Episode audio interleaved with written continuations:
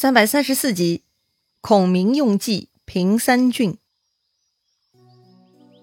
上一回咱们说到，蜀军南下遭遇的第一支叛军呢，是高定的部将鄂焕带的。鄂焕呢被魏延活捉，却又受到了诸葛亮的善待，很是感动。诸葛亮放回了鄂焕，还让他回报高定，意思是呀，只要高定投降，就不会追究高定的叛乱之罪。鄂焕很感激哈，回去呢就劝主公高定投降。本来高定已经动心了，但雍凯过来劝高定说：“这是诸葛亮的反间计，为的只是挑唆我们的关系。你以为投降会有啥好处吗？不可能有好果子吃的。”被雍凯这么一分析呢，高定也犹豫了哈。确实呢，他也没有任何把握，万一投降后还被诸葛亮给收拾了，那不就亏大了吗？所以呢，高定还是听了雍凯的，跟雍凯一起出兵进攻蜀军了。结果，雍凯、高定的两路军都被蜀军伏兵给杀败，不少人呢就成了俘虏。当时诸葛亮啊故意放出消息，说呀，雍凯的人全部杀掉，高定的人可以免死。结果呢，那些原本是雍凯的部下也谎称自己是高定的人，然后呢，他们还真的被放走了。后来提审真正高定的人，这些人呐就报告实情，说前面那伙人是雍凯的，咱们才是高定的呢。哦，原来如此啊！诸葛亮呢，故意假装不知道哈，还向这些人透露消息，说呀，雍凯今天早上已经派人过来投降了，还说要献上你家主公高定和珠宝的首级作为功劳。我是很不忍心啊！诸葛亮还说哈，既然你们才是高定的部下，我这就放了你们，你们不可再叛乱，如果再被擒拿，绝不轻饶。于是呢，诸葛亮又赦免了这些人，还赏赐了酒肉，把他们放回去了。这些人回去见了高定，就报告了雍凯投降的消息。于是呢，高定就派人偷偷去雍凯营中打探消息。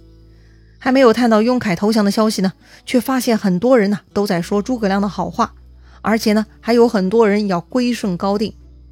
这么说来，似乎诸葛亮确实对高定很友善呐。得到这个消息，高定也很高兴哈。但是呢，高定还是犹豫的。他又派人去蜀军营寨探听消息，结果呢，这个奸细居然又被蜀军给抓到了，扭送到了诸葛亮那儿。诸葛亮看到这个奸细呢，也不问话哈，直接开口就骂了，说：“你家元帅跟我约定要献上高定珠宝二人首级，为啥延误日期了呢？你这厮做事这么毛糙，怎么当戏做的？”当时高定的奸细被诸葛亮骂的是一头雾水啊。什么鬼呀！我家元帅啥时候答应要献高定珠宝的首级了？啊，这么说，莫非是诸葛亮把我认作雍凯的人了？于是呢，这个高定的细作就含糊其辞，嗯嗯啊啊的答应了一番哈。诸葛亮呢，又下令赏赐酒肉食物给他，让这个家伙饱餐一顿，然后呢，给他一封信，让他带回去给雍凯，让雍凯啊早点下手，不要误事。忽悠，居然还能捞到一封密信啊！这个奸细很高兴哈，他向诸葛亮拜谢，然后呢就飞奔回去见自家主公高定了。高定听说雍凯跟诸葛亮在背后偷偷商议要害自己，高定大怒啊，就找鄂焕过来商议了。鄂焕呢为高定分析，说本来诸葛亮就是过来纳降的，是雍凯阻止主公您投降，可是他阻止您投降，自己却偷偷联络诸葛亮，还想谋害主公和珠宝，所以呢。千错万错，那都是雍凯的错。既然雍凯不仁，咱不如杀了他，去投仁义的诸葛亮啊！鄂焕这话呀，高定觉得有道理。说起来呢，人都一样，被所谓的自己人背叛的感觉呢，都是令人愤怒的。而原来的敌对立场，反而更容易化敌为友。高定问鄂焕如何下手，鄂焕就出主意了，说呀，咱们请雍凯过来吃饭，如果他没有异心，自然坦然过来。如果他不肯来，说明他果然有异心。到时候呢，主公前去进攻雍凯营寨，我会在他营寨后埋伏，到时候他就跑不掉了。高定觉得这个计策可行哈，立刻设宴，派人去请雍凯过来赴宴。雍凯呢，前几天他手下那些被蜀军抓到的俘虏回营，说自己呀都是谎称是高定部下才得以脱身的。雍凯以此料定，高定跟诸葛亮已经有所勾结了。所以呢，此刻突然高定派人来请自己过去吃饭，雍凯觉得宴无好宴，会无好会啊，他就拒绝邀请了。好，果然被恶患给说中了。这个雍凯不敢过来吃饭，说明他心中有鬼。于是呢，当天晚上高定率兵杀到了雍凯营寨。本来雍凯呢还是可以抵挡一阵子的，可是眼下雍凯队伍中已经有些人倒向高定了。他们看到高定杀过来呢，立刻倒戈，居然就加入了高定这一方，帮助对付雍凯了。也就是说呀，雍凯面临的是内忧外患。很快呀，队伍不战自乱，搞得雍凯呢只能上马逃跑。逃跑？哼，寨后有恶患等着他呢。雍凯跑的不到二里路，就遇到恶患了。也不等雍凯说句话，恶患挺出方天戟，一戟就刺中雍凯。把他给当场刺死，直接枭首了。雍凯一死呢，他所有的部下全部投降高定。高定啊，这就带着两军人马来到蜀军寨前，献上雍凯人头，向诸葛亮投降了。按说呢，此时诸葛亮应该很高兴，好生赏赐高定。可是非常奇怪哈，诸葛亮呢却沉着脸，他喝令左右将高定推出去斩首。哈，这是怎么回事啊？高定急了哈。他大声说道：“某感恩丞相大恩，特地带雍凯首级来降，何故斩我？”诸葛亮大笑说道：“你来诈降，还敢瞒我？”高定是大喊冤枉啊！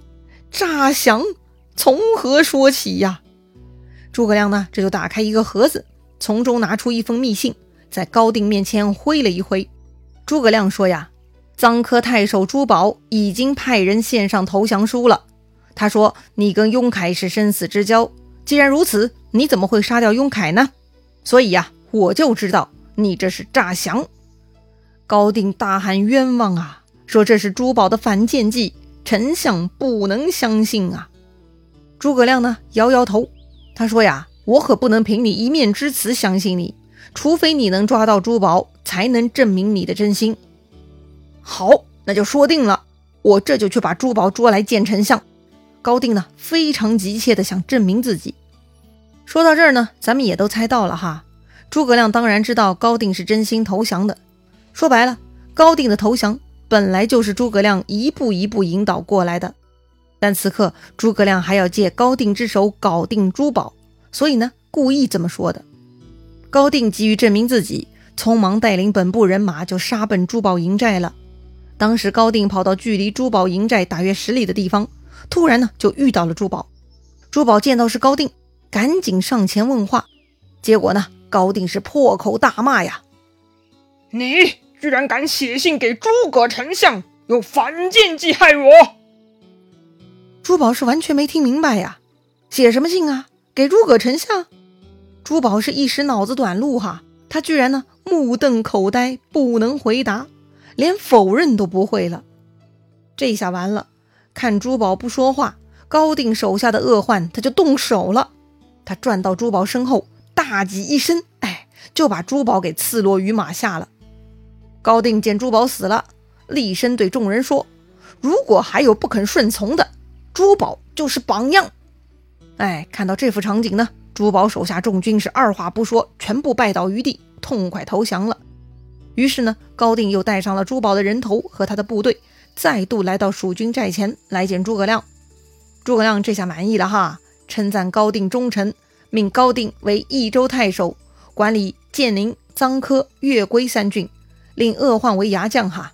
这样呢，就平定了三路叛军了。要说呀，诸葛亮确实厉害，虽然带出五十万大军，摆平这三个郡五六万人马，应该也不是难事儿。但毕竟啊，都是自己人。军事厮杀就是内部消耗资源呐，所以最好的办法就是干掉不听话的将领。而这三个郡，显然雍凯是罪魁祸首，其他两个是从犯。既然高定可以争取，那么就派高定搞定另外两个叛军头目，这就可以和平镇压叛军了。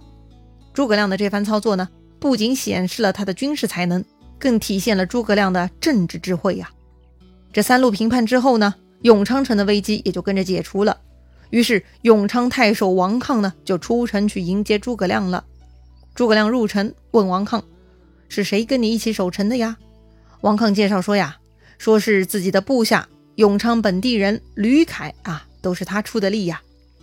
哦，这样啊，诸葛亮呢就邀请吕凯出来相见。诸葛亮为啥要特地见吕凯呢？当然也是有原因的哈。诸葛亮要征服南蛮孟获，他想听听本地高人的意见。看样子吕凯是颇有见识，所以诸葛亮要问问吕凯。果然呐，吕凯听说诸葛亮要平定南蛮，他立刻拿出了一张地图。地图在那个年代是非常珍贵的资料，非常难以获得。当年张松献图才能帮助刘备大军顺利入川，如今诸葛亮要平定南蛮，地图也是非常宝贵的信息呀。原来这个吕凯呢非常有见地，他早看出来南蛮人要造反的，所以一早就秘密派人去侦查了南蛮的情况。查看了可以屯兵交战的地点，画成了一张图，取名《平蛮执掌图》，就是平定南蛮了如指掌的地图。哈哈哈，这个名字挺有意思的哈。如今诸葛丞相问话了，吕凯呢就拿出来献给丞相了。诸葛亮非常高兴啊，果然吕凯是个人才呀，居然早早就准备好了这么宝贵的资料。于是诸葛亮呢就征用吕凯为行军教授兼向导官。要带上吕凯一起进兵南蛮了。本来诸葛亮就智谋过人，如今又得到了熟悉南蛮情况的吕凯，还有宝贝地图，看样子啊，平定南蛮也是胜券在握了。不过呢，越是看着简单唾手可得的东西呢，越容易出幺蛾子。那么，到底诸葛亮平定南蛮的过程还会遭遇其他什么阻碍呢？精彩故事呀，下一回咱们接着聊。